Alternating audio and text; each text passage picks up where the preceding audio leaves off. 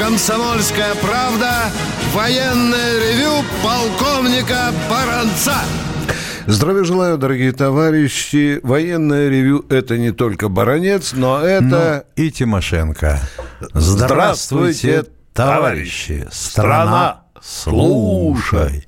И набирай 8 800 200 ровно 9702. Звонок абсолютно бесплатный, эфир абсолютно прямой. 8 800 200 ровно 9702. WhatsApp и Viber только буковками. 8 967 200 ровно 9702. 8 967 200 ровно 9702. СМСки на исторический номер 2420. Начальные буквы текста сообщения РКП, потом пробел, потом мысли. 2420 РКП, пробел мысли. Ну и наш телеканал на Ютубе, там же и чат. Поехали. Дорогие друзья, скоро священный праздник Победы. 9 мая 2020 года мы будем отмечать 75-летие Великой Победы советского народа Великой Отечественной войне. Мы уже по традиции в военном ревью вспоминаем всех победителей. От солдата до маршала. И в этом блистательном ряду маршалов Победы – Одним из первых стоит маршал Советского Союза, дважды герой Советского Союза Иван Конев. Мы решили сегодня с Михаилом Тимошенко по-другому построить передачу, а учитывая то, что осталось и есть, и существует, слава богу, родственники, дети и внуки великих маршалов. Сегодня в гостях у военного ревю – дочь маршала Советского Союза Ивана Конева Наталья Конева. Здравствуйте, Наташа. Здравствуйте, Наталья Ивановна. Добрый день, добрый, добрый день, день, все радиослушатели. Наташа, э, позвольте начнем с детского вопроса.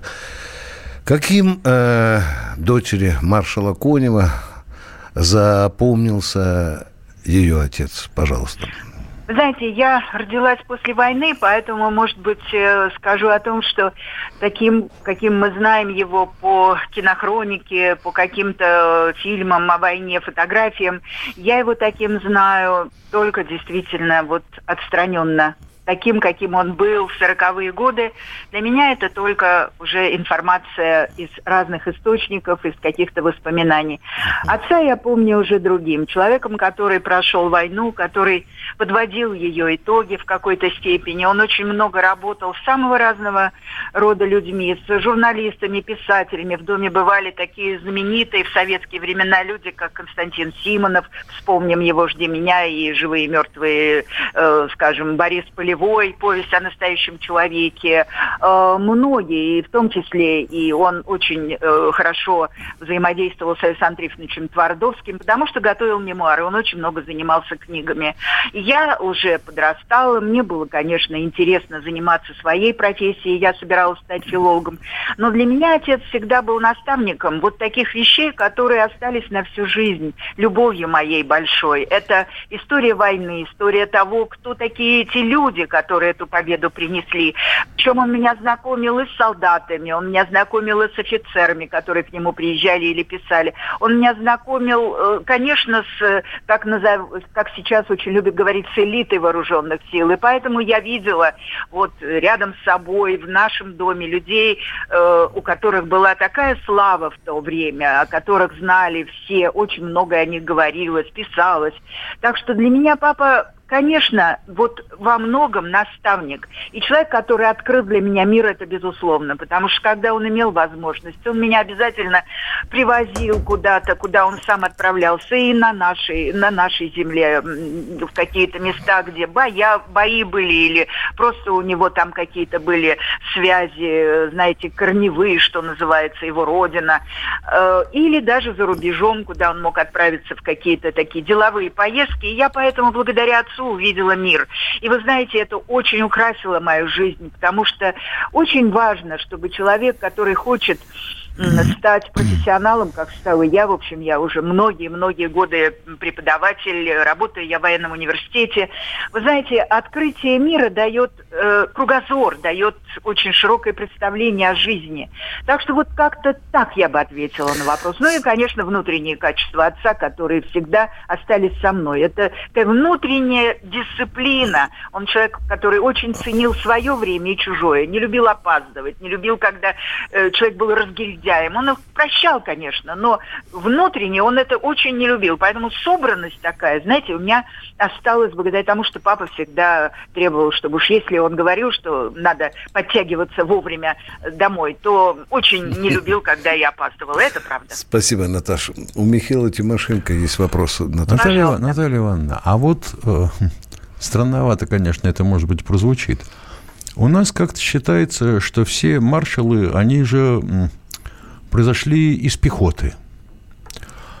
Сколько мы помним, маршал Конев, вообще говоря, служил поначалу артиллеристом. Вот кем он себя ощущал? знаете, я как раз об этом думала, когда я листала какие-то странички дневника он себя ощущал, конечно, прежде всего военным, вот это в нем было. И, тем не менее, школа артиллериста, которую он прошел еще в императорской армии, как мы говорим, в царской армии, на Первой мировой войне, где он оказался, такое странное название, я потом смотрела, фейерверкер.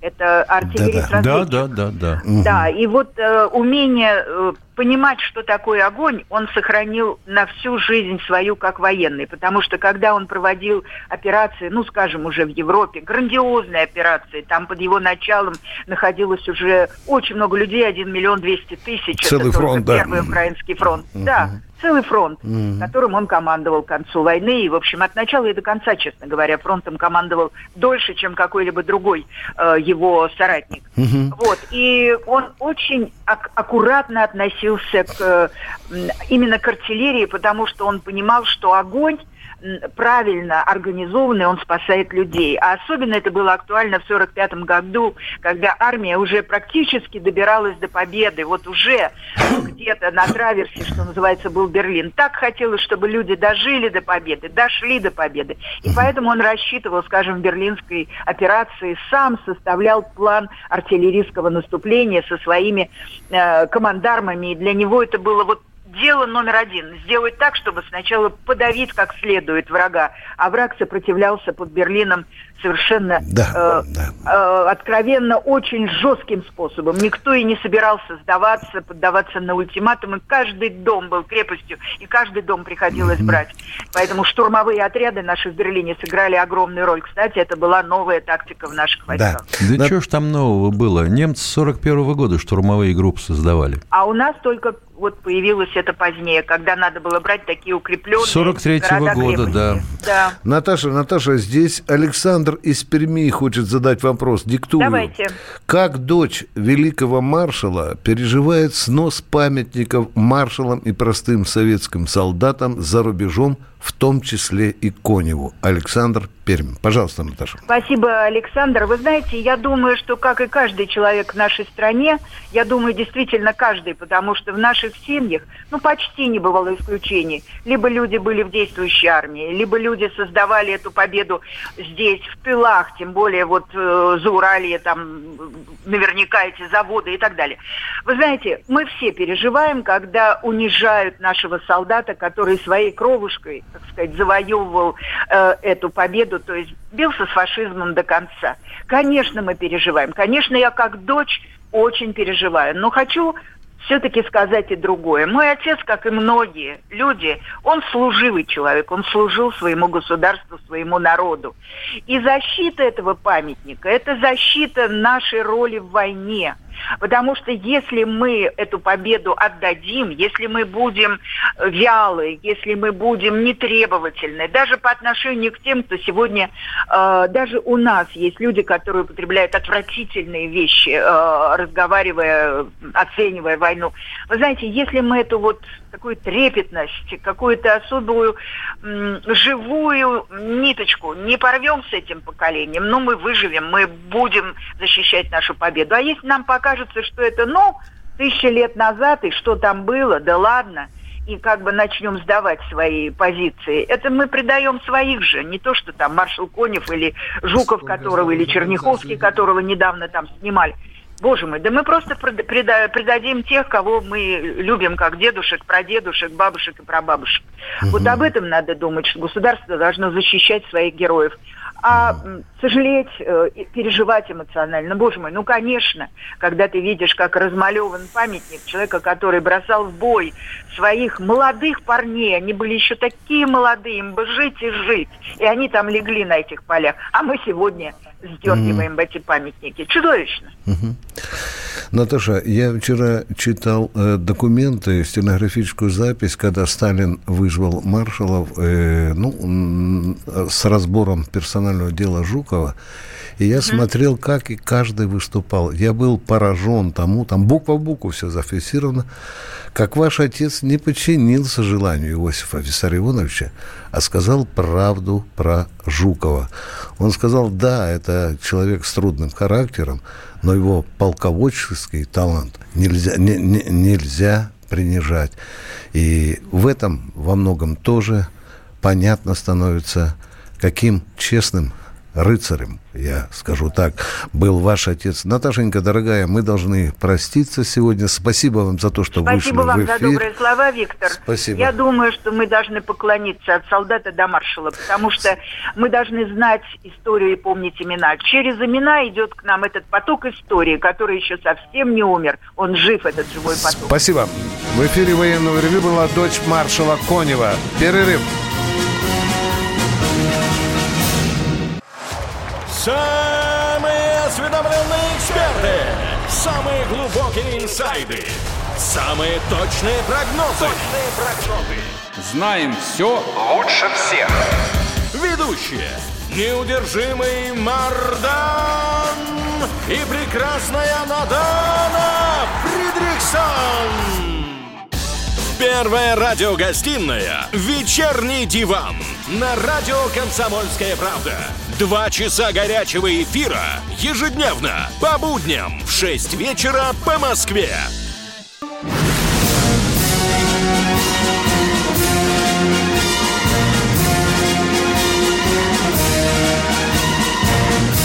На радио «Комсомольская правда» военное ревю полковника Баранца.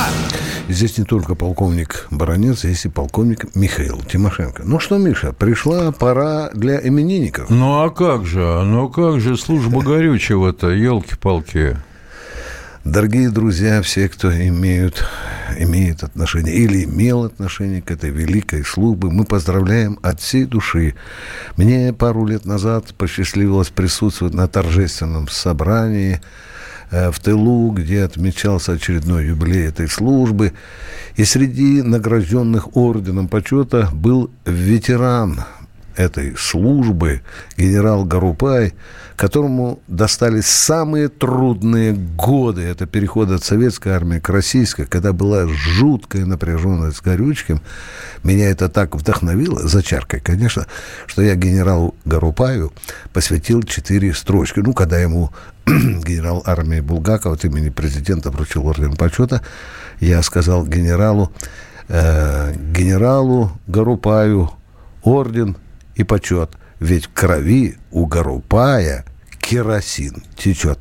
С праздником вас, товарищ генерал, с праздником все горючечники вооруженных сил.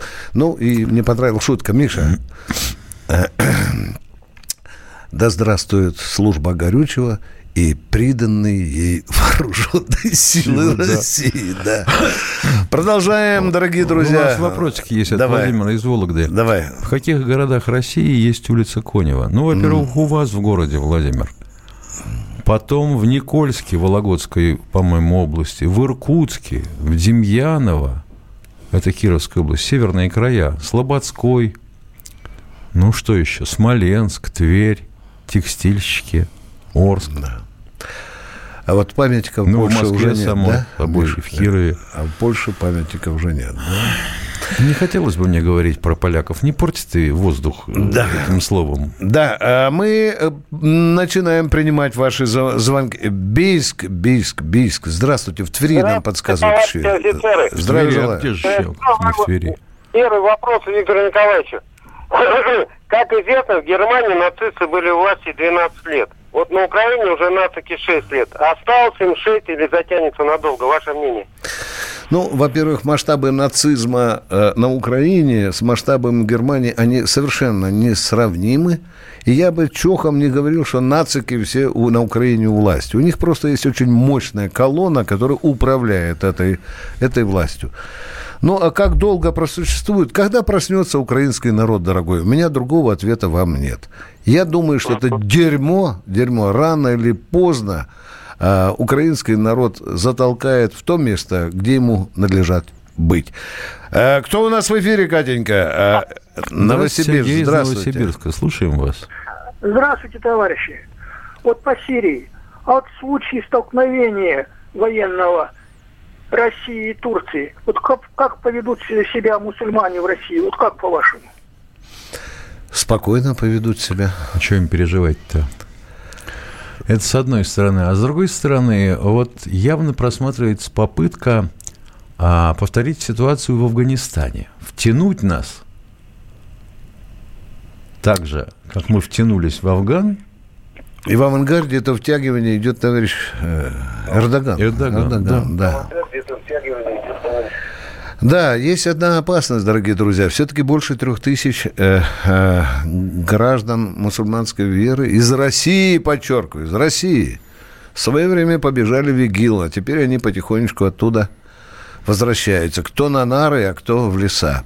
Кто на Канары. Да, да, да, да, но уже по другим паспортам. А мы продолжаем. А, Ростислав, Москва, здравствуйте. Из Москвы давненько мы вас не слышали. Добрый вечер. Добрый вечер. У меня к вам два косвенных вопроса после предположения... А Кравчука. можно не косвенные, Ростислав, а прямые и медленно. Итак, вопрос номер один. Поехали. Ну, я вот по, по мотивам Кравчука его предположений. Вопрос первый. Что вы думаете или знаете про сообщение, что Александр Волошин в июне 99-го встречался во Франции с делегацией мятежной Чечни и не могла бы КП спросить об этом лично Волошина? Пока Волошина мы не можем спросить об этом, но я не исключаю, что возможно, что Кремль искал какие-то подходы к умиротворению вот этих боевиков. Таким способом. Да, да, да. Тайные переговоры велись и, и, зачастую неофициально. Второй вопрос, пожалуйста. Да. Э, второй. Правда ли, что Жириновский бывал до 99-го в мятежной Чечне с официальными поездками? Да, бывал. бывал. Владимир Вольфович об этом и сам сказал открыто говорил. И он тоже, э, его пытались использовать Владимира Вольфовича для примирения, для лучшего понимания Кремлем и руководителем э, чеченского войска. Да. Спасибо. Да, кстати, там не только Жириновская, там и Березовская бывал, Миша. Да, да, да. да, там да. много кто бывал. С другой целью, правда. Ну, а да. мы продолжаем военное ревю. Краснодар у нас. Здравствуйте. Здравствуйте. Да, здравствуйте. У меня мысли вслух короткие а, очень. А, долго будут Нет, мысли? Нет, не долго. Я вот а, касается присяги. Вот. Я в 1951 году принимал присягу. Угу. И вот я сейчас и до сих пор помню ее. Я гражданин Союза Советского. слова. Если я нарушу мою торжественную клятву, Пусть меня постигнет. Покинет и так далее, и так да. далее. Почему я бы хотел чтобы в нашей Конституции сейчас было бы во всех тех, кто избирается, угу. вот на это, на должности, чтобы в присяге была какая-то такая вот пометочка об ответственности.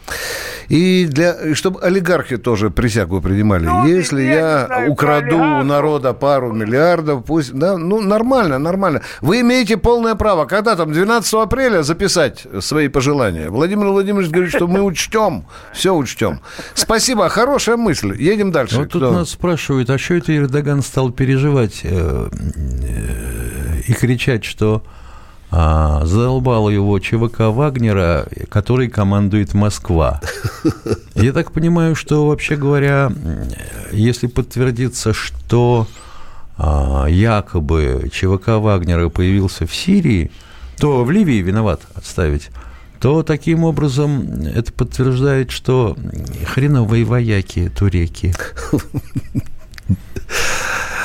Эрдоган, Эрдоган, одумайтесь, пока не поздно. Едем дальше. Андрей Красноярск. Здравствуйте, Андрей. Э, добрый день, товарищи полковники. У меня, значит, э, во-первых, э, по сегодняшнему празднику службы тыла я хочу сказать, что... Служба горючего. Жаль, что... Ну, тыловиков. Ну да. Э, очень жаль, что нет книг о тыловиках.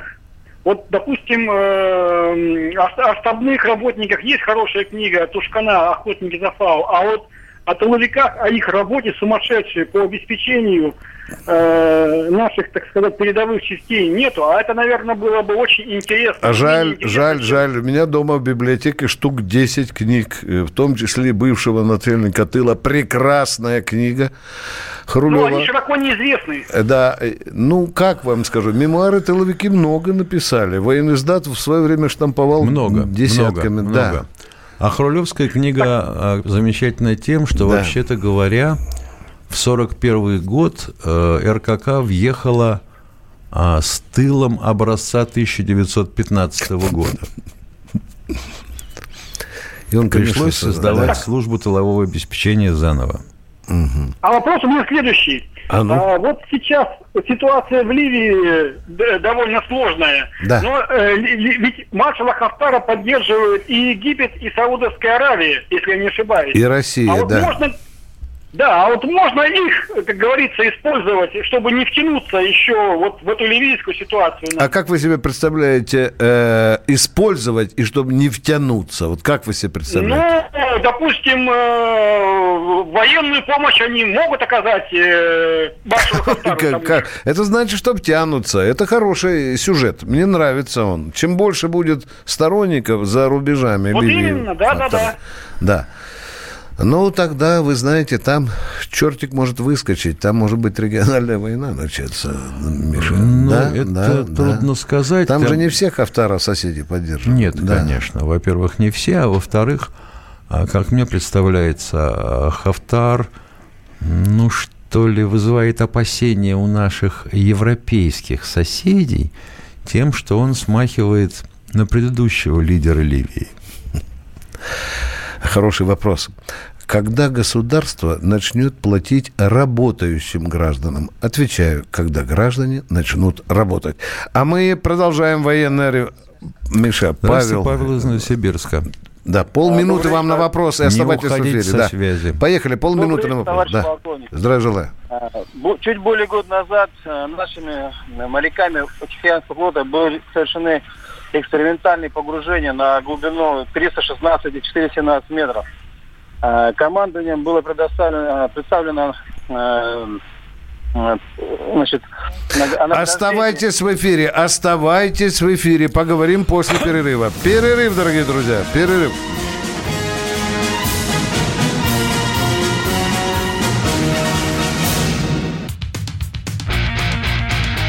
Я придумал такой сюжетный ход. Давайте я скажу некую чудовищную вещь. Это будет неудивительно. Скопление мигрантов – это не прогрессивная тема, не техническая, а стереотипная. Среди впечатлений моей юности через запятую идут трипы кислотные, наркотические, и благодать в церкви на праздник Троицы. Олег, а вас случайно в Лондоне не завербовали там на какую-то знаете... лондонскую разведку? Программа «Кашин-Голованов. Отдельная тема». По будням в 9 вечера по Москве.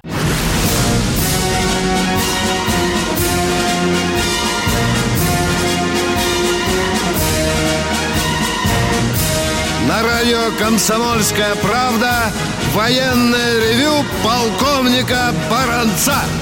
Здравия желаю, дорогие друзья. Не забывайте, что с вами разговаривает по душам и полковник Михаил Тимошенко. А я представлю свеженькую новость. Послу России в Турции пригрозили возвести небоскребы из черепов ваших военных. Ну что, зарываются турки. Я, э, ну, тут призывают не ездить к ним купаться, мыться. Нам что, приехать туда, парочку миллионов написать прямо на побережье, уехать оттуда, что ли? Но дело, Миша, Миша, тебе не кажется, что пахнет очень серьезным паленым, а? Пахнет, пахнет. И кому не задаешь вопрос, что Почему Эрдоган зубами держится за Идлиб? Ну, ну хорошо, понятно, поставлял туда оружие, боеприпасы, деньги, да? Он боится, что оттуда курды рванут к нему Нет, ну, во-первых, Турцию, а? понятно, а? что там будут бегуны. Угу. Понятно, иммигранты. Понятно. Куда придут? В Европу. Понятно. Угу. Угу. Это само собой. С другой стороны, ему нужна позарез Сирия. И угу. похоже, что вся. Угу. Он же хочет вернуть, так сказать, Турецкую империю-то. Да, да, и, и в Ливию уже залез, да? Ты видишь, да. уже там больше двух тысяч солдат, советников и так далее. Но я видел кадр такие хорошенькие, новенькие БТР, еще муха, как говорится, не садилась, а их так красивенько сирийцы пожгли, я не знаю, теперь на металлолому там что-нибудь осталось. Катя, кто у нас в эфире? По Новосибирск у нас. Здравствуйте, Павел. Еще раз добрый вечер. Добрый вечер. А, значит, команда Тихоокеанского флота представила группу водолазов э, к высоким правительственным наградам. Там, значит, медаль э, Героя России, ордена мужества. Но вот, к сожалению, это не получилось, ребят. Вот. Хотелось бы прояснить этот вопрос. А сколько Получится... человек было представлено? А, я не готов сказать, там, по-моему, 6 человек. Там они на глубину 340 ныряли или на сколько? 316 а, и 417 метров. Угу. И всех сразу героями или все-таки к орденам мужества? Там одного человека, героя России, угу. а там остальных к орденам мужества. Угу. А когда примерно представление отправили в Москву? Ну, представление было отправлено в начале прошлого года. О, папа, это аж прошлого года? Миша, может быть, ждут на 23 февраля? Может быть. Или на День ВМФ. Да, товарищ адмирал Евменов, военное ревю посылает вам человеческий сигнал. Обратите внимание на водолазов, который представлен к высоким правительственным наградам. С этим, с этим не шутят. Не будем же мы сразу сейчас Сергею Кужевичу звонить, правда? Зачем? Нет, ну зачем, зачем подставлять адмирала? Не надо. Сейчас кадровики разберутся и, может быть, нам позвонят. Спасибо. Мы продолжаем военное ревю.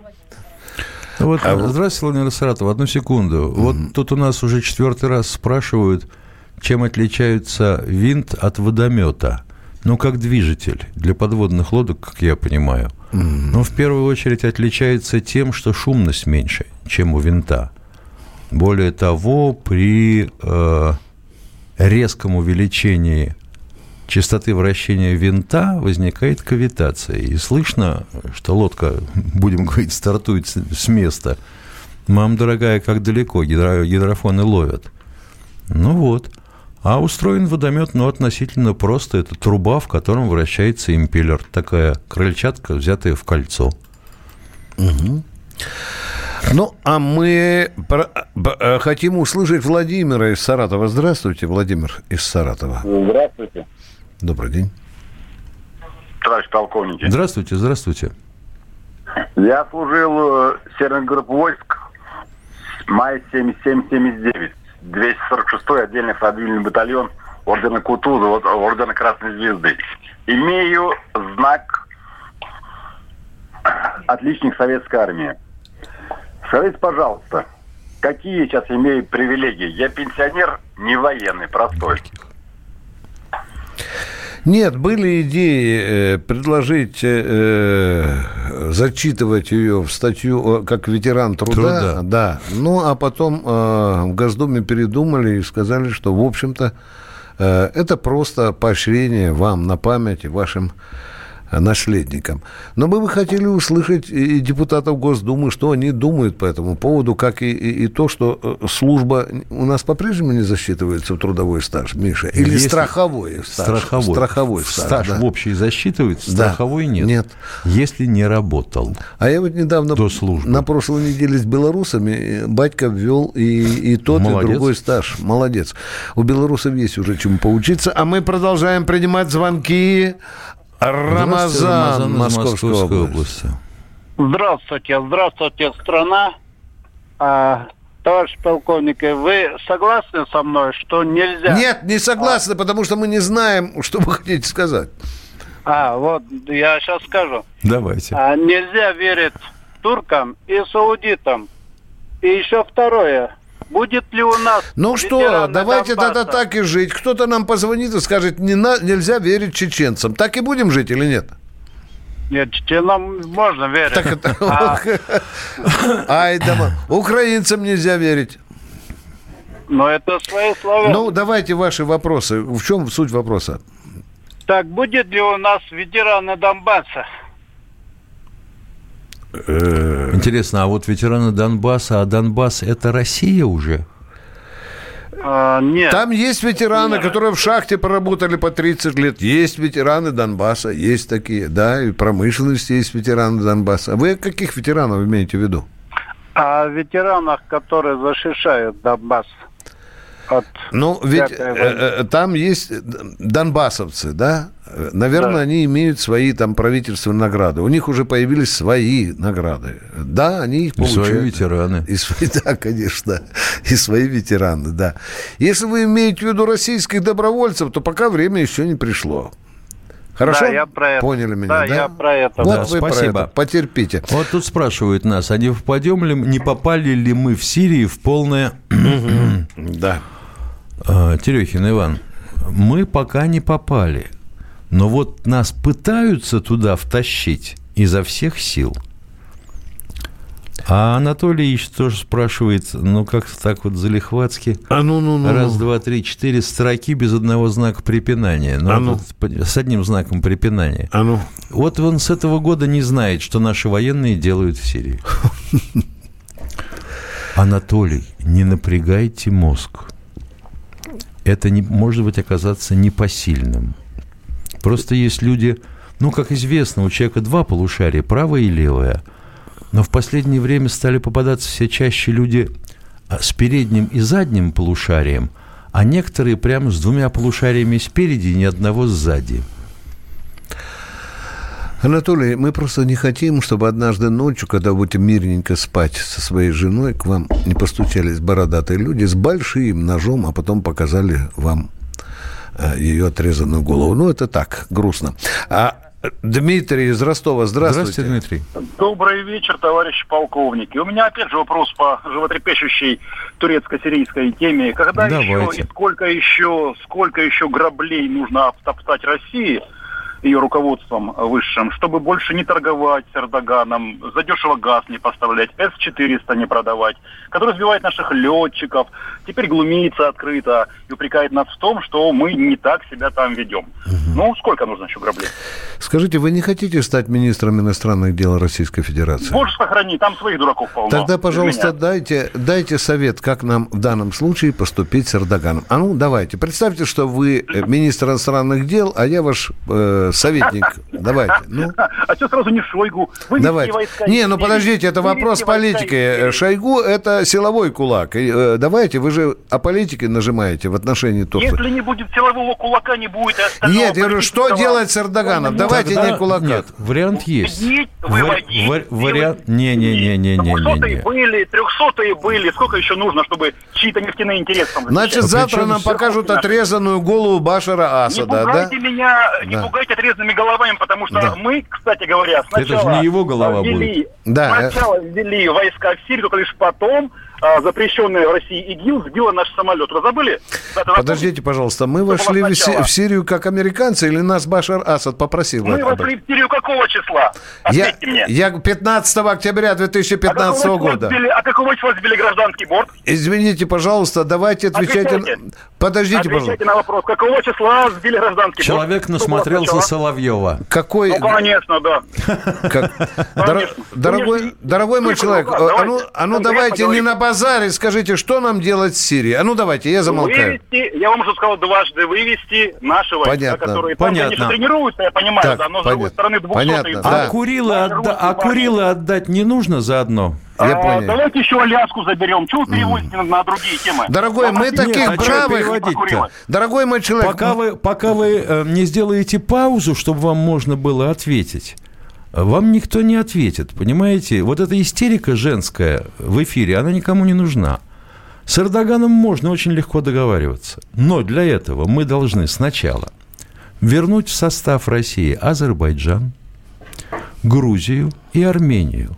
И вот тогда и вернуть э, в армии Закавказский военный округ. И вот тогда четыре войсковых армии, стоящих в затылок друг другу, по две на каждое побережье, одно Каспийского, другая Черное, немедленно приведут Эрдогана в чувство. Так было в советское время. Ну, чего вы в самом деле-то из себя делаете мальчика? У нас очень Невинного. много вот таких бравых и храбрых чап чапайчиков с картонными сабельками, которые, сидя, прижавшись задницей к теплой батарее, говорит, что и как надо делать. Они все умные, а в МИДе Минобороны сидят идиоты. Перерыв.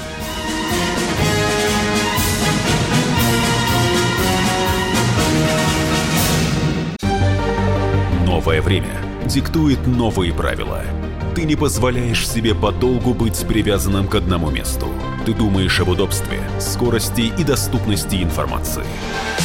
Именно поэтому мы сделали совершенно новую версию мобильного приложения «Радио Комсомольская правда». Современный интерфейс и обширный набор полезных функций. Возможность слушать нас в дороге, как на iOS, так и на Android. В режиме онлайн и подкасты. «Комсомольская правда». Всегда рядом. Радио жизни. Радио для тебя.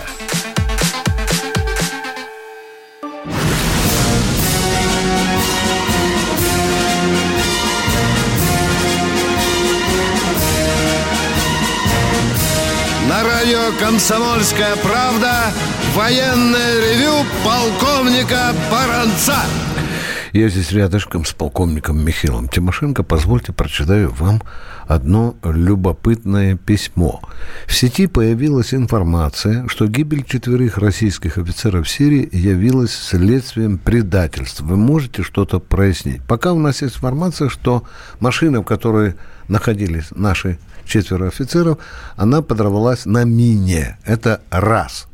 А теперь слушайте э, мою ловкую байку.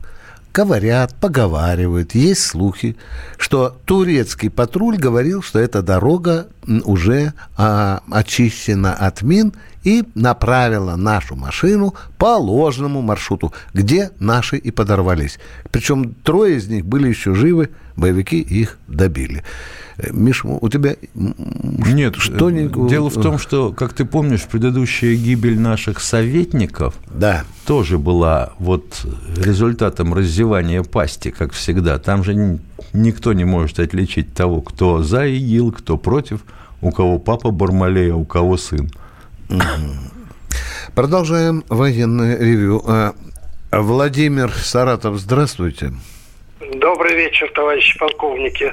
Добрый день. Хорошо, что перерывы иногда случаются, чтобы разрядить обстановку и истерику. Вы согласны с этим? Не понял, я не понял. Что такое? Перерыв разрядил обстановку, сейчас мы уже э, разговариваем нормальными голосами. Мы нормальными разговариваем. Ага, слушайте, вот я э, слушаю э, э, радио «Комсомольская правда», и там э, байка про нашего главного маршала Жукова, как э, американцы его э, значит, угощали э, Кока-Колой, там, газировкой американской. Да. Вы слушали это? Да, слушали, мы да? это слушали, да, да. Ну, вот там же напутано все. Угу. А теперь, знаю, вот, пожалуйста, поставьте информацию как положено. Мы закрываем рты. Расскажите, как было на самом деле. Поехали. На, сам, на, сам, на самом деле, значит, в сороковом году маршал Жуков еще не был маршалом. Вы согласны с этим? Наверное, да, да? как-то согласны, да. А да. там сказано, что в сороковом году а, э, американский генерал Дуайт Эйзенхауэр угостил Так, понятно. Жукова. Еще не был э, маршалом второй Маршал, момент. Да, дальше. Еще не был Дуайта там в это время, в сороковом году. Да. И союзных войск не было. Угу. И президент Трумана не было, а был... Э, Хорошо, сороковой год, ошибка. Дальше. Вот я говорю, что надо исправлять, что же они регулярно, раз в неделю. Принимается. Вот мы послушаем с Михаилом Тимошенко. Если убедимся в этой ошибке, то подскажем нашим коллегам. Спасибо, да. что слушаете радио и поправляете нас. С вами мы да, умнеем. Спасибо. Александр Казань. Здравствуйте, Александр из Казани. Здравия желаю, товарищ полковник Александр Казань. Вот во время Советского Союза, 70-е или 80-е годы, я не помню, в средствах массовой информации была информация, что какой-то какой-то какому-то пулеметчику немцы подарили жизнь. Он отбивался это до последнего патрона. Немцы хотели взять высоту. Он один остался вообще из бойцов. До последнего отбивался, последний патрон кончил, его немцы брали в плен за мужество, его это героизм, это сохранение жизни. Правда или нет? По-моему, не, не Смирнов ли был пулеметчик? Есть у вас информация? Миша, напомню... Что-то было как-то, где-то. Да. Ой, трудно отвечать очень на такой вопрос. Вот был, я помню, вот говорили... Вот случай был, Миша, э, наверное, ты уже конкретно помнишь, когда немцы с почестями похоронили нашего офицера, по-моему, да, Миша? Они да? с почестями хоронили и да. офицеров, и генералов. Да. Это вот более-менее конкретно. А то, что вы говорите, случаев... Таких пулеметчиков в нашей армии было много. А вот теперь продолжаем войну. Жуковский у нас. Здравствуйте. Здравствуйте, Павел. Здравия желаю, товарищ полковники. Здравия желаю. Наступающим вас 23-го и Днем Победы. Угу, спасибо. У меня такой вопрос. У меня отец э, был э, угнан с Украины, э, когда молодежь забирали, был угнан в Германию. И там он работал, и в 45 году, когда работал в городе Вен, Вена. Угу. И в 45 году, когда наши войска освободили, его призвали там в армию. Угу. Призывной возраст. И самое, освободили, комендатура, все, все дела, и призвали в армию. Он в боевых действиях не участвовал там, там они самые. Потом, э, когда уже победа, э, служил пешком. Пешком они пришли из Германии оттуда, с Вены, в Могилев-Подольск, и служил еще 6 лет. Угу можно ему, его сейчас нету уже, можно ему статус э, ветерана Великой Отечественной войны. Просто э, я хочу для себя знать это дело. Угу. Он действующей армии был? Его призвали там, в Вене. Они, он служил прямо вот с 45 -го года. Ну, война там, уже закончилась. Ну, да. в боевых действиях не участвовал. Понятно. Они... Ветеран вооруженных сил там сколько? 20 или 25, Миша? Да. Потом, да? да. А он да. имеет в виду ветеран Великой Отечественной. Великой Отечественной, да. Понимаете? Великая Отечественная я... к этому времени закончилась.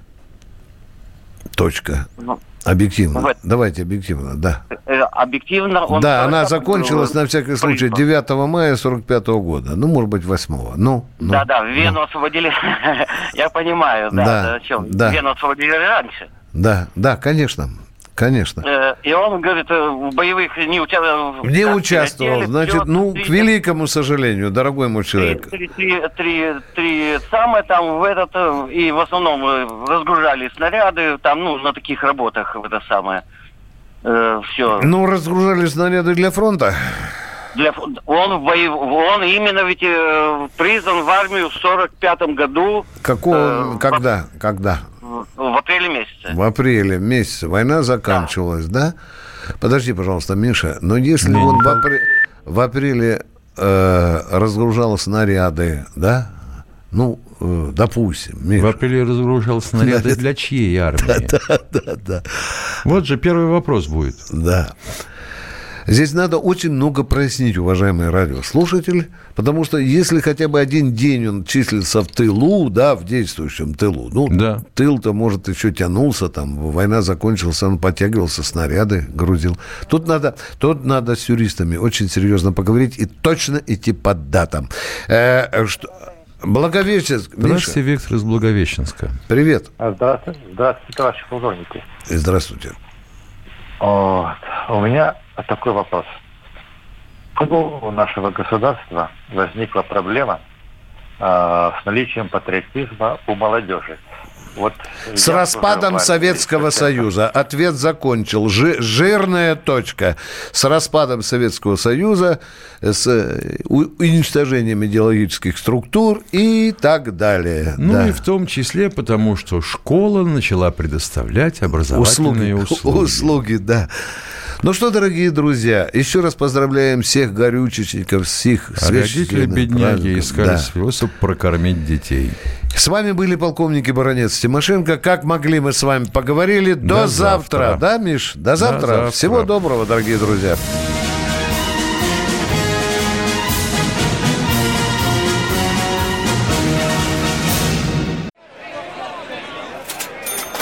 Банковский сектор. Частные инвестиции. Потребительская корзина. Личные деньги. Вопросы, интересующие каждого. У нас есть ответы. Михаил Делягин и Никита Кричевский. В эфире радио «Комсомольская правда». Час экономики. По будням в 5 вечера.